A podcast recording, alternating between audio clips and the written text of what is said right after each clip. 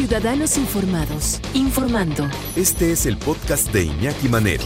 88.9 Noticias. Información que sirve. Tráfico y clima cada 15 minutos. Platicando con el maestro Miguel Ángel de León, psicoterapeuta y director general de Iscalti, ¿por qué no debemos de comparar a nuestros hijos con otros hijos e hijas? No, hombre, gracias por acompañarnos. Para platicar ese tema tan, tan apasionante e interesante. Fíjate que hay varias perspectivas de donde lo puedes mirar y abordar, ¿no? Ajá. Una que me gustaría no dejar fu- fuera es la que algunas mamás hacen cuando los hijos son pequeñitos y a veces grandecitos, donde además comparan con los hijos de la otra, ¿no? Sí. Y entonces esta rivalidad empieza ya desde las propias madres o padres de tu hijo no hace esto y el mío sí lo hace. Y ahí ya le empiezas a inocular al hijo esta visión o esta creencia de que tiene que lograr cierto estándar o cierto objetivo. Y esto pues es la construcción de la autoestima.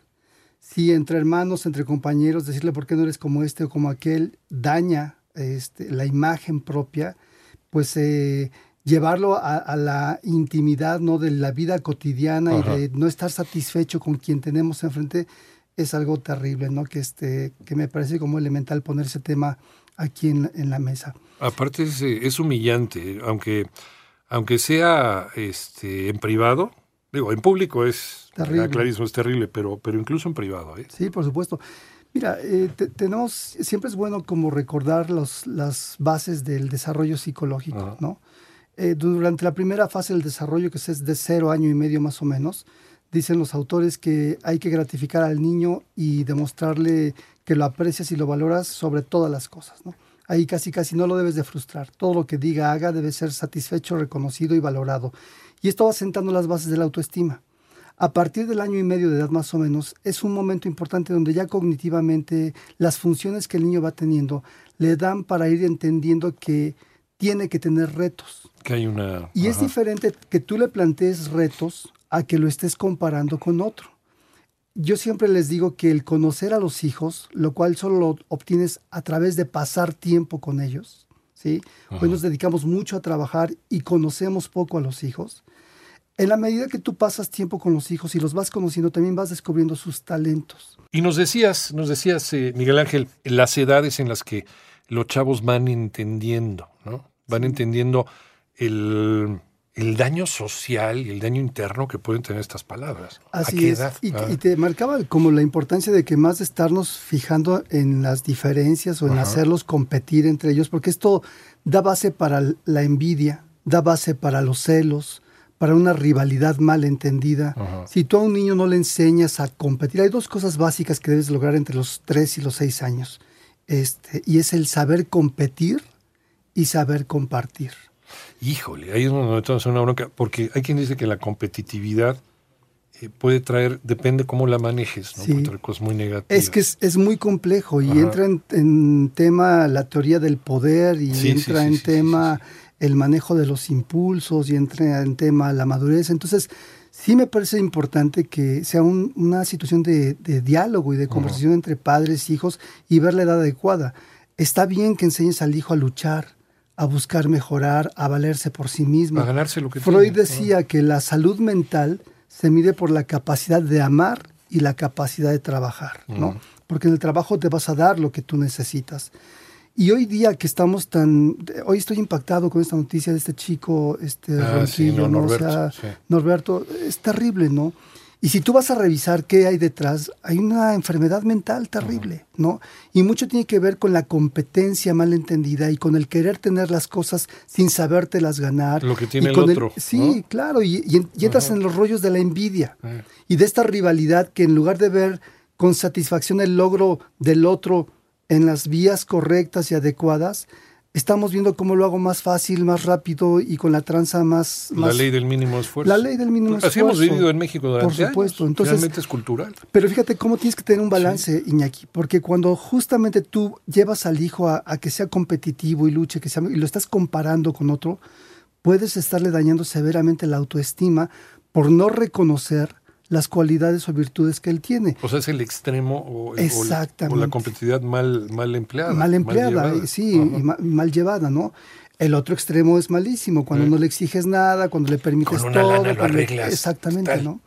Pero en la base de todo esto, eh, al final, pues caemos en lo que tanto decimos que hay que enseñar valores. Y la verdad es que esta educación, pues requiere de tiempo, requiere de pasar tiempo con ellos, requiere de que tú como padre o como autoridad, porque una autoridad podría ser eso, Ajá. sea capaz de reflexionar sobre su rol, qué tan ético, qué tan responsable, qué tan maduro, qué tan controlado soy, ¿no? Frecuentemente en la, en la furia, en el enojo, en la desesperación, llegamos a cometer actos ilícitos, ¿no? O actos de corrupción o actos de trampita, ¿no? Que todo empieza con una trampita y esto va creciendo, va creciendo. En psicología hay, hay algo que le llamamos el yo ideal y el ideal del yo Ajá. Que son como términos que te llevan a, a pensar en las personas como lo que quiero alcanzar, pero que es realizable, y lo que quiero alcanzar y que no es realizable.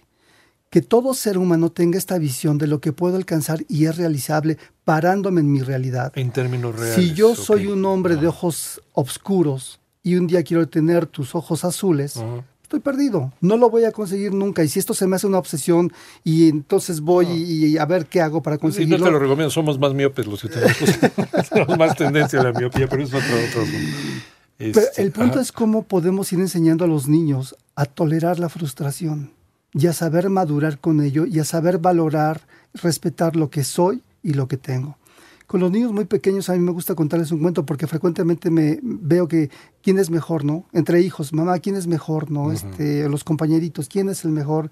Y había un cuento por ahí que dicen que Dios estaba un día desesperado porque el, el delfín, el, el leopardo y el águila estaban tercos que dijera quién era el mejor animal del mundo. Ajá. Y entonces Dios dice, no, pues espérense, no podemos decir. Y entonces para definir les pone una prueba a cada uno. Y obviamente el leopardo, pues en la carrera ganó. El delfín en natación también. Y a la hora que les tocó volar, pues todos se dieron un costalazo, ¿no?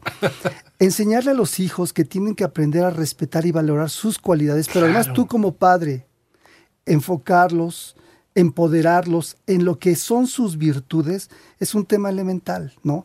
En la medida que tú, mira, yo ah, me voy a ventilar un poquito. Ajá. En mi familia eran taurómanos, Ajá. eran gente valiente, este, algunos abuelos hasta de pistola. Ajá. Y yo soy un hombre muy sensible. Yo soy un hombre que me gustaba la música clásica y no me gustaba la banda. No te y- gustaban los toros, este, no te gustaban me gustaban los toros. El bicho raro en la ¿no? familia. Y entonces era yo como, era el maricón de la familia, Ah. ¿no? Hoy te puedo decir, Iñaki, que uno de los éxitos más grandes que tengo es gracias a mi sensibilidad. Cuando yo entendí y respeté esto, no soy, no soy como mi primo que es bien gallo y bravo, ¿no? Y en algún momento yo me sentía mal por no ser así como, como se esperaba que yo fuera. Hoy día de verdad honro el que mis padres, mi familia, en algún punto me aceptaron, me amaron y además me enseñaron a saber que estas cualidades que tengo, que me hacen tener un contacto especial con la gente, que me hacen ser a veces demasiado Te tolerante, me ayudaron justamente a potencializar, Potencializar. esto. Y que es una de las cosas que hoy yo no trabajo hoy día, Iñaki, hoy me realizo.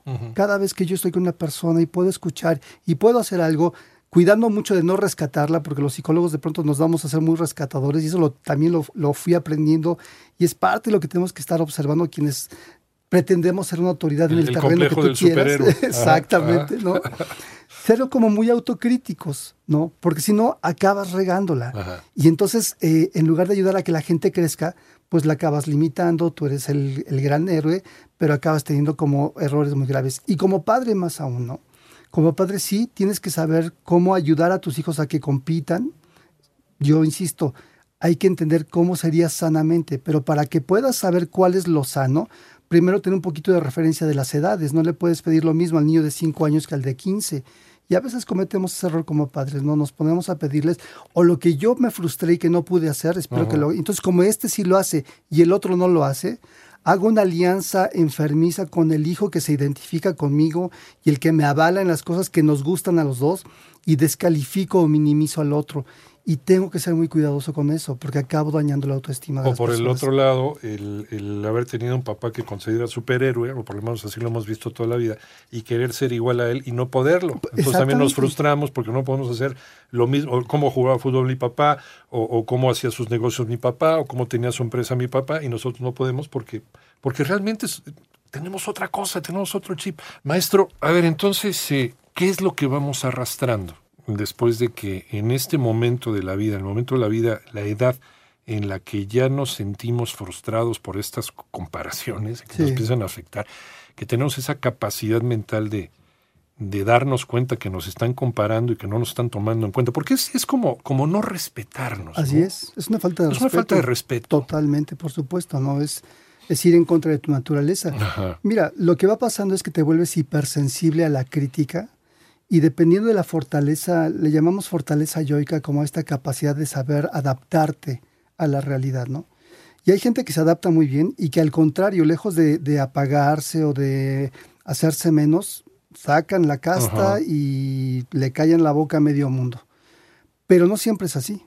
O sea, hay un alto riesgo de que a este hijo lo, ve, lo veas acomplejado, lo veas sin una voz, sin un voto en diferentes situaciones, que internamente tenga ya la convicción de que es alguien que no merece un espacio, un lugar, que siempre va a estar equivocado, porque a la mirada de los padres él no fue reconocido como auténtico y valioso. El no merezco. El, no merezco. Y aunque la vida, la vida se encarga de estarte probando que sí lo mereces, porque tienes un buen trabajo, tienes una buena compañera de vida, tienes un buen hijo, tienes una casa, tienes sigues creyendo que no te la mereces. La sensación interna, lo que construiste, es como los pilares de, de un edificio, ¿no? Cuando en los pilares te sentaron esto de que no eres adecuado, esa sensación interna perdura por toda la vida y hace que mucha gente de verdad no goce y aún a veces incluso cuando la persona está viendo que lo hace bien y el entorno le puede decir que lo hace bien, en lo interno, en lo interno, puede haber la convicción de que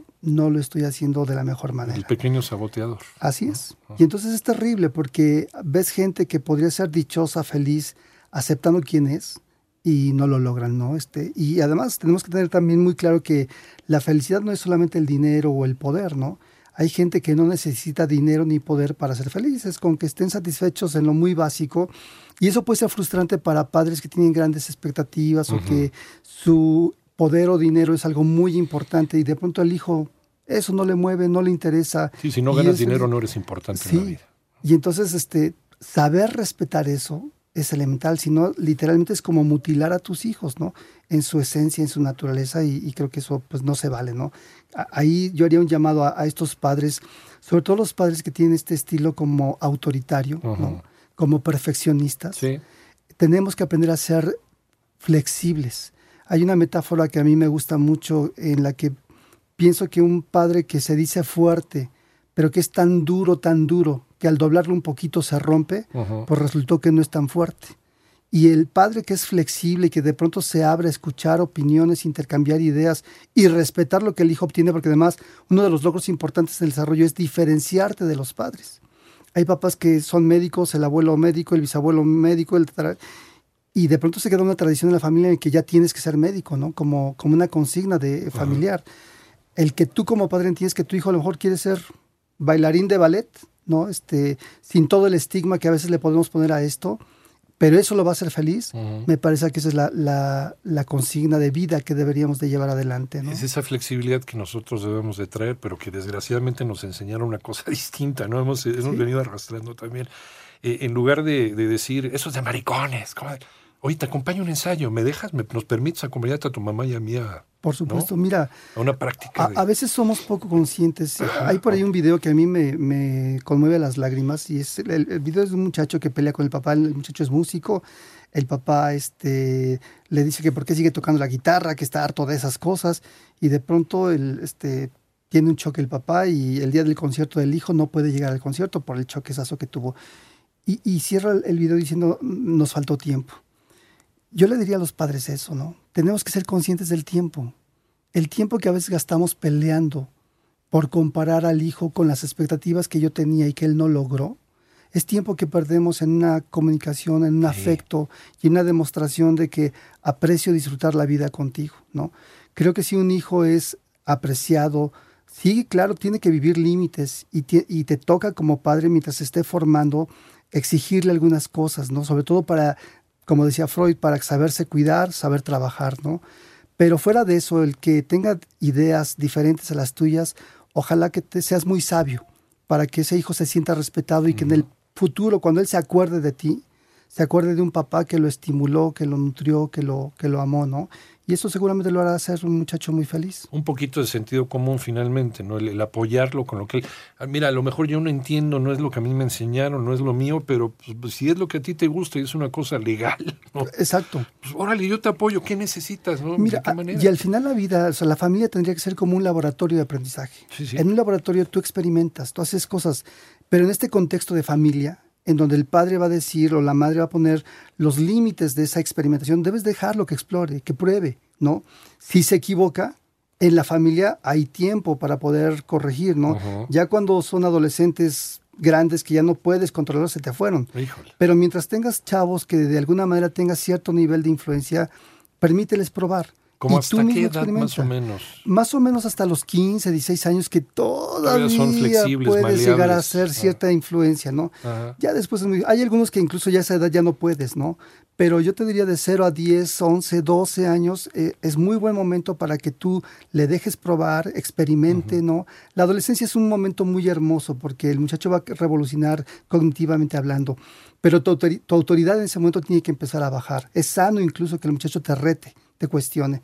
Tú tienes que estar muy maduro para no estarlo comparado destructivamente, compararlo constructivamente, ¿no? Y estimúlalo, enséñale cómo tomar decisiones donde él aprenda, se reconozca y entienda cuáles son sus cualidades y virtudes. Eh, nos quedan dos minutitos, eh, maestro Miguel Ángel de León, eh, pero no me quiero quedar sin esto. Ya, ya la regaron con nosotros, ya se hizo el trabajo que no se debía de hacer, ya crecimos arrastrando eso hay vuelta de hoja. La, adolescencia es el segundo momento y último donde tú puedes lograr algunos cambios. Hay una serie de acomodos cognitivos, creencias, ideologías, que si tú sabes entrar de una manera respetuosa, sensible, tranquilo, hay una oportunidad de cambiarlo, ¿no? Pero esto implica primero que tú cambies, que, tú, lo, reconozcas, que aceptes que te equivocaste, que ofrezcas una disculpa. Y desde ahí, mira, es muy trillado, pero desde la parte afectiva puedes cambiar muchísimas cosas. Y pues soy un testimonio de ello con la gente que vivo. O sea, yo veo que la gente se mueve cuando les tocas desde el afecto, ¿no? Cuando llegues desde la imposición, el autoritarismo y la falta de sensibilidad, normalmente te topas con una gran pared. Fíjate, ahorita me estaba acordando rápido el caso de Miguel Bosé, ¿no? El papá, un un eh, torero, Luis Miguel Dominguín, todo macho, todo mujeriego, le encantaba la vida. ¿no? Y, el otro chavo, pues con la sensibilidad de, Picasso, le regaló sus primeros este, eh, zapatos de ballet y la mamá, una, una actriz muy reconocida italiana, pero de haber sido por la mamá que le decía, a ver, no, yo te apoyo.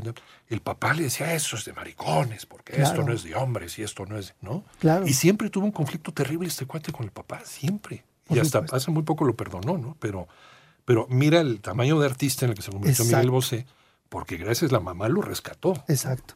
Y qué importante es que ahí alguien lo haya mirado con este respeto y con esta validación. Y de, de, tú truncar una vida y de frustrarla y apachurrarla completamente, pues ves efectivamente un artista como este hombre que ha aportado tanto, ¿no?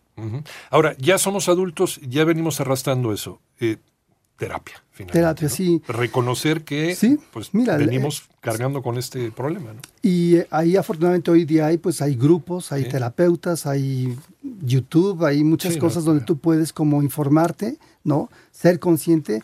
Y dicen que la solución de un problema, el 50% de la solución de un problema es que reconozcas que tienes un problema. Claro. Y si sabes que lo tienes y no eres feliz, pues eh, tómalo analízalo, obsérvalo y atiéndete. Siempre es tiempo. Y, hay un Iscalti, ¿no? ¿En dónde? Tenemos seis Iscaltis. Estamos en Clevería, Lomas Verdes, Lomas de Chapultepec, Coajimalpa, Condesa e Interlomas. El que mejor te quede. Hay una página para escoger el que más nos quede. www.iscalti.com y al 5342-2203 es un conmutador, de ahí podemos referir a, donde ustedes necesiten. Maestro Miguel Ángel de León, en redes sociales, ¿dónde te encontramos? Eh, en Iscalti México este, y en Iscalti Psicoterapia en YouTube. En, perdón, en Facebook. En Facebook.